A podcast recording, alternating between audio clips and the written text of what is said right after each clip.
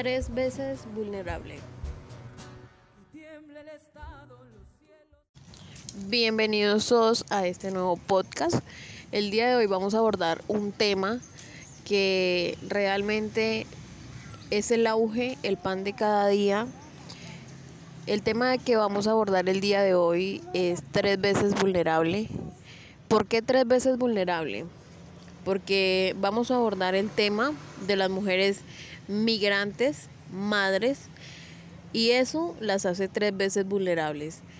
El hecho de ser madre, el hecho de ser mujer y el hecho de tener que encontrarse en un sitio que no es el propio, con personas extrañas, buscando un mejor futuro, buscando un mejor destino, porque quizás el sitio donde estaban no era seguro, no tenía las suficientes oportunidades o simplemente porque tuvo que pasar. Para abordar el tema de hoy tenemos una invitada muy especial. Ella es la señora Lorena Terán, que nos va a explicar y nos va a contar su experiencia eh, migrando desde Venezuela, de todos los trabajos, las ciudades por donde pasó para estar hoy aquí con nosotros. Em, y también nos va a contar y le vamos a hacer algunas preguntas sobre sus derechos como migrante sobre si ella sabía que tenía derecho a, pero sobre todo eh, le vamos a dar la oportunidad de que nos cuente abiertamente algunas cosas difíciles que ella tuvo que pasar. Bueno, hola Lorena, buenas tardes, ¿cómo estás? Bien. Eh, ella es la señora Lorena, quien nos va a explicar eh, las condiciones en las que salió de Venezuela, y también los trabajos, las ciudades por donde pasó, todo, todas las cosas que ella tuvo que vivir para estar hoy con nosotros aquí en la ciudad de Villavicencio, eh, abordando un tema que realmente no solamente es fuerte, sino que es triste por la situación de muchos, muchos de nuestros hermanos que tienen que emigrar hacia otras partes. Bueno, este, yo me vine hace ya un un año y dos meses, sí, dos meses ya casi. Me vine de Venezuela porque la situación estaba muy dura, en busca de una mejor calidad de vida. Eh, mi esposo, el papá de mi hijo menor, este, pues murió el 16 de diciembre ya hace un año. Me tocó venirme con mi hijo menor y mi hijo mayor, un bebé de dos años y uno de 15 años en ese entonces. Y mm, bueno, llegamos, la primera vez que, nos vinimos, llegamos fue a Bogotá. Allí estuvimos trabajando en un restaurante. Pues ya para el mes de enero me entero que estoy embarazada y el papá de mi bebé pues ya había fallecido. ya me encontraba en un país donde no tenía un apoyo familiar, que me ayudara con mis hijos, nada trabajaba en un restaurante de 9 de la mañana a 9 de la noche y, mi hijo mayor era el que se quedaba con su hermanito de dos años. Así estuvimos hasta que pudimos llegar hasta la ciudad de Villavicencio. Una amiga nos recibió con su esposo, pero llegando acá, ella se tuvo que ir para Perú porque el hijo de su esposo le envió los pasajes y se fueron pues quedamos aquí sin empleo, comenzó la pandemia, a la semana de haber estado aquí llegó la pandemia, nos tocó quedarnos en la calle, hubo una vecina que nos recogió y nos dio al ojo, pero siempre habían problemas entre su pareja y ella y bueno, hasta que nos tocó salir de allí. Duramos tiempo pidiendo en las calles para poder comer para poderle dar el sustento a mis hijos. Ya el embarazo ya más avanzado. Y, y bueno, así nos tocó hasta que conocí una amiga, ella me dio unos números de algunas personas que me podían ayudar mediante el Consejo Noruego para Refugiados, la Cruz Roja. Pues me comuniqué con estas personas y pude recibir apoyo del Consejo Noruego y pude conseguir un arriendo y me pude ir con mis hijos y, tener por lo menos una estabilidad. Que pienso yo que para ese entonces era súper importante tener un lugar donde refugiarse porque nos encontrábamos en medio de una pandemia, ¿no? Sí, sí. Eh, estaba la pandemia, aparte yo estaba embarazada, ya tenía un embarazo ya avanzado y pues en ningún lugar encontraba empleo por, por la misma situación en la que estaba. Nadie me quería emplear porque estaba embarazada, porque de repente no podía dar la talla. Y y bueno, y aparte de eso ya estaba la pandemia, pues bastante, estaba todo bien restringido, muchas cosas cerradas, no había casi empleo. Bueno, no, no había casi empleo y aparte de que uno es extranjero, viene de otro país, por el simple hecho de, de venir de otro país, pues muchas personas no, no lo emplean a uno o por no tener los papeles al día en el país donde uno está. Cosa Pues que yo siento, perdón, más- cosa que yo siento que, que nadie se detiene a pensar si otra persona en su situación y en su necesidad de salir corriendo de donde está, del peligro en el que se encuentra, porque muchos de los que, de los que han inmigrado no solamente ha sido por necesidad, sino porque a veces se encuentran en peligro. Hay familias enteras que corren peligro. Hay familias enteras que son víctimas de violencia. Hay familias enteras que son desplazados por la violencia. Y nadie se detiene a pensar si, por ejemplo, la señora Andrea está en este país con sus documentos incompletos porque no tuvo tiempo de hacerlos, porque no tuvo eh, quien la guiara a hacerlos o porque simplemente le tocó salir corriendo y no hubo el momento de hacerlos. Yo pienso que nadie se detiene a pensar esto. Y, y creo que es importante que a través de este podcast entendamos la realidad de muchas personas. Es importante que entendamos que, que la gente a veces no tiene las cosas completas y no es porque no quiera, es porque la oportunidad no la ha habido, porque no ha habido alguien que guíe a hacer las cosas al derecho. Y es importante resaltar esto. Bueno, en mi caso fue así, yo dejé el pasaporte ya tramitado, pero debido a la situación en la que está el país de donde vengo, Venezuela, no pude retirarlo ni nada, solo pude sacar mi carnet fronterizo, inclusive en el tiempo que me vine no había ni siquiera el papel para sacar una cédula original y me tuve que venir con una copia de una cédula color igual mi hijo. Este, pues no pudimos tramitar ningún papeleo y es cierto lo que tú dices, muchas veces no es porque, porque así queramos hacerlo, sino que a veces la situación nos obliga a que sea así, pues. Debido a, a todo esto de que no pude tener papeles ni nada de, de esas cosas, eh, mi embarazo fue avanzando, no podía ponerme en un control regular de mis consultas de embarazo porque debido a eso, a ese mismo tema que no tenía papeles ni nada, pues no me querían ver en el hospital por el hecho de ser venezolana. Este, muchas consultas y ecografías tuve que hacerlas pagas. Este, al momento de dar a luz, eh, sí, una amiga que es enfermera me ayudó y me pudieron ver, pero me colocaron una historia clínica como vinculada. Cuando me vieron por primera vez, el médico fue muy excluyente conmigo, inclusive me dijo que, que, que hasta cuando pensaba tener bebés, que si tenía ya un marrano aquí en Venezuela para que me mantuviera. Y bueno, me comenzó a llenar ahí mi historia, pues yo no dije nada, me quedé callada porque mi interés era que me vieran y no, no ponerme a discutir. Lograron verme, me lograron hacer una historia clínica, más no me hacían ecografías allí gratuitas porque no tenía CISBEN ni ninguna EPS ni nada.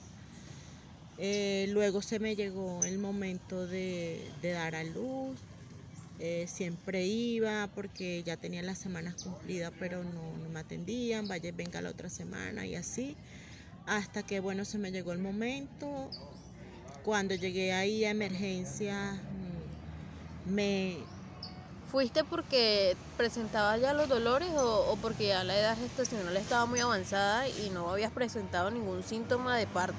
No, no tenía ningún síntoma, nada, no me daban dolores ni nada. ¿Cuántas semanas tenía?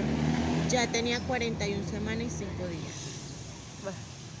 Bastante tiempo. Sí, ya se me estaba pasando.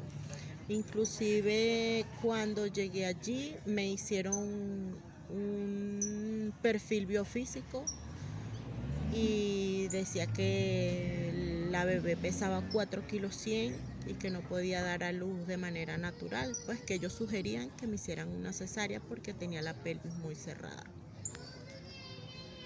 Cuando me suben a sala de parto, me hacen el ingreso y el, el jefe de sala de parto eh, me comienza a preguntar mis datos, mi historial y todo eso. Y bueno, y él me dijo que yo le dije que por favor, que si me iban a hacer la cesárea, que me ayudara. Y él me dijo que no, que me sacara de mi cabeza que él me iba a hacer una cesárea y que yo podía parir. Me comenzaron a colocar bolsas de oxitocina, una, otra. Me colocaron en total seis bolsas de oxitocina, a lo que mi cuerpo reaccionó de manera, este, pues me alteré toda, se me subió la tensión, no me decían que tenía la tensión alta. Durante el embarazo nunca presenté la tensión alta, siempre estuvo normal, fue, fue normal. O sea, hubieron pequeños problemas, pero no, nada, nada de, con la atención no tuve ningún problema. Pues resulta que presenté como una preclancia y no me decían que tenía la tensión alta, no me decían nada, solo entre ellos se hablaban, me hacían monitoreo y no me decían nada. Ya a la final em, para este momento de, de, cuando te empiezan a poner las bolsas, eh, el médico te las pone de qué manera. Bueno, y es que cuando hablo de, de cómo te las pusieron, no hablo del procedimiento eh, como tal, sino de la forma en que te trataron. O sea, abordando el tema de que te dicen que te saques de la cabeza, que no te van a hacer una cesárea.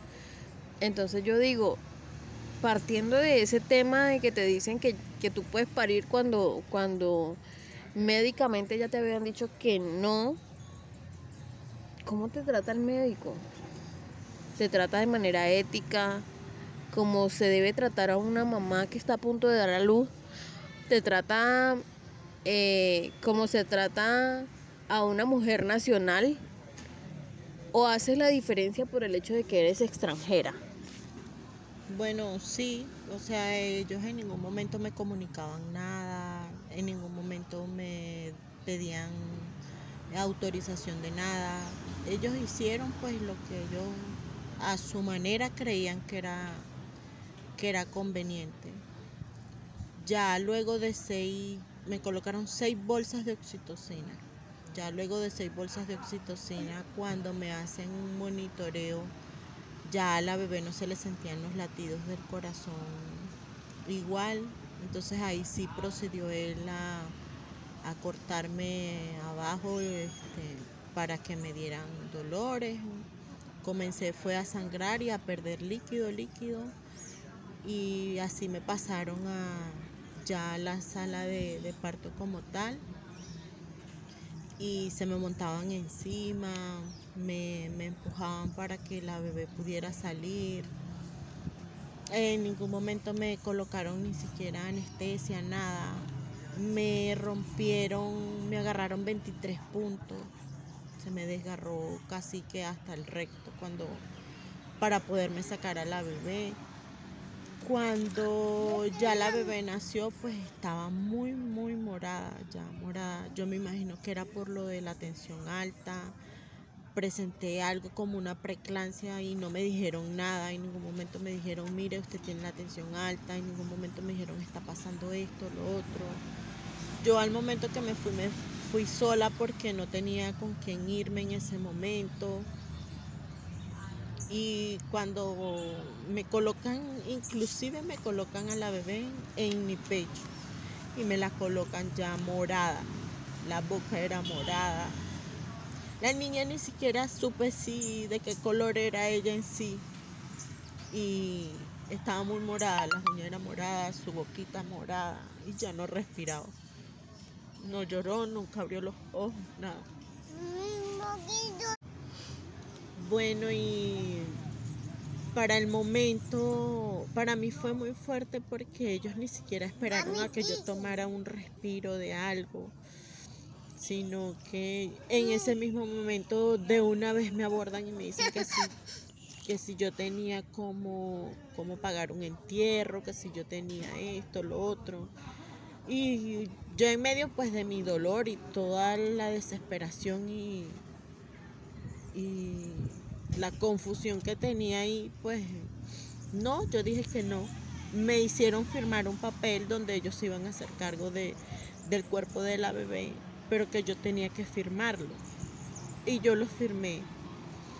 Luego al día siguiente, un médico ya cuando estaba abajo en piso me pregunta que si yo era hipertensa por las tomas de tensión que me habían hecho que eran muy altas. Yo le pregunté que por qué me decía eso y él me dice porque todas las tensiones durante el trabajo de parto fueron altas.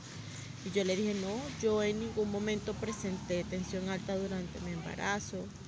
Inclusive él mismo me comentó que, si me habían colocado algo. Yo le dije que sí, que me habían colocado oxitocina porque no tenía dolor.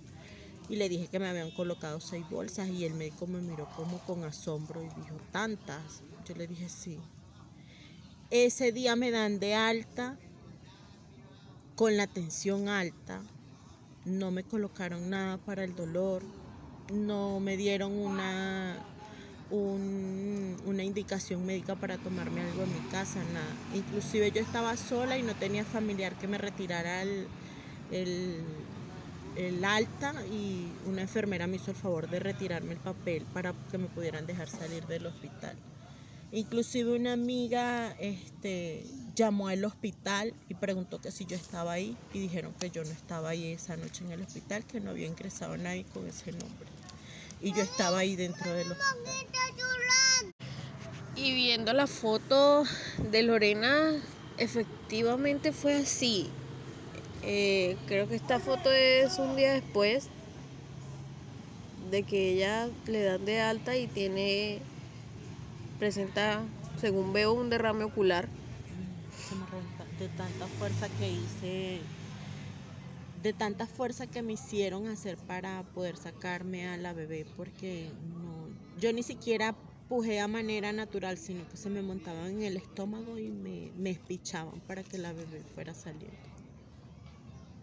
No fue de manera natural. Yo tengo otros hijos que lo he tenido de manera natural y, y, y sí, ellos al estar vivos, cuando uno ya tiene dolores, ellos buscan a salir.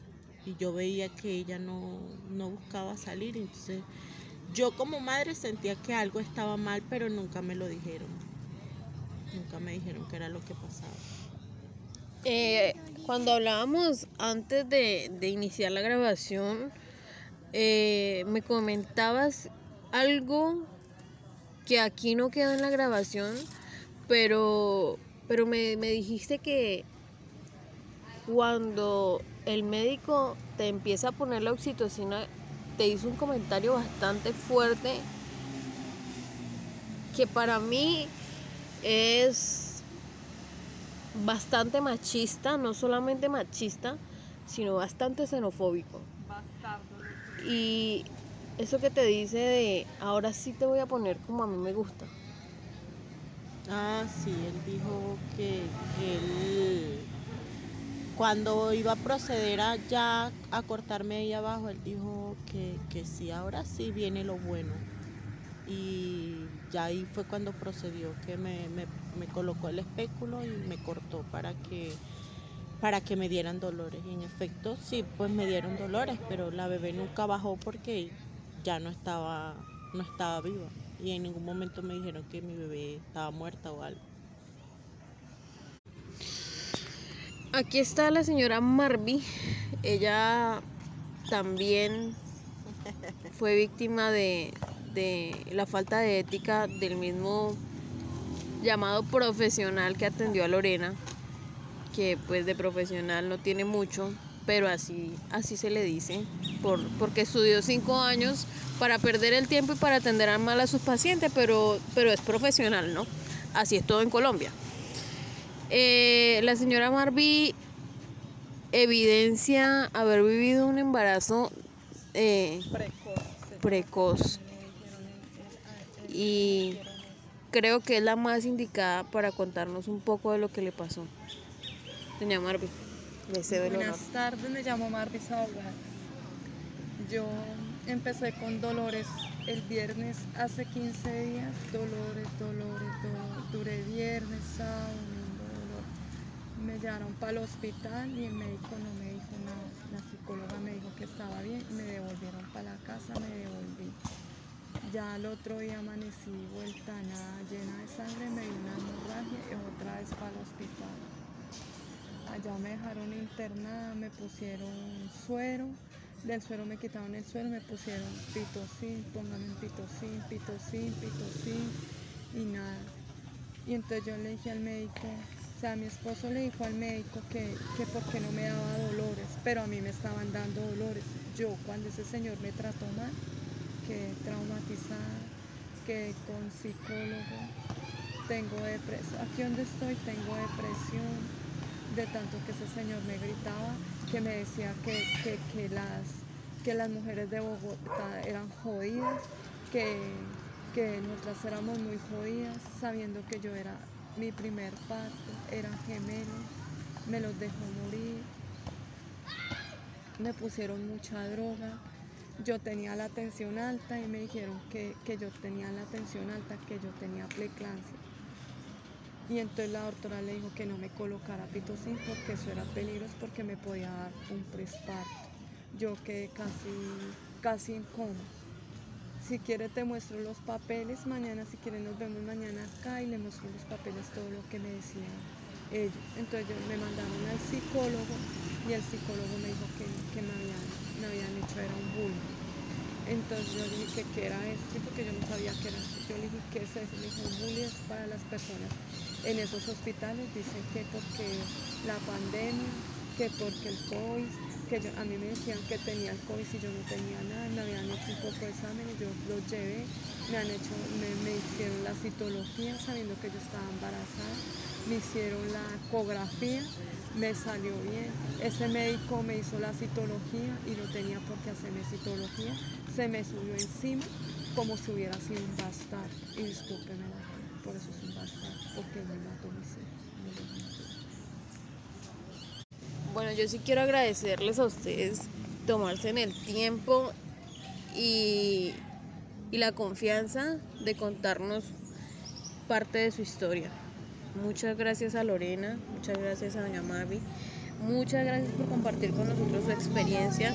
De antemano eh, sabemos lo difícil que es hablar de esos temas, pero también entendemos lo importante, lo importante que es hablar no solamente es para sanar, sino también para concientizar. Muchas gracias a usted, Lorena.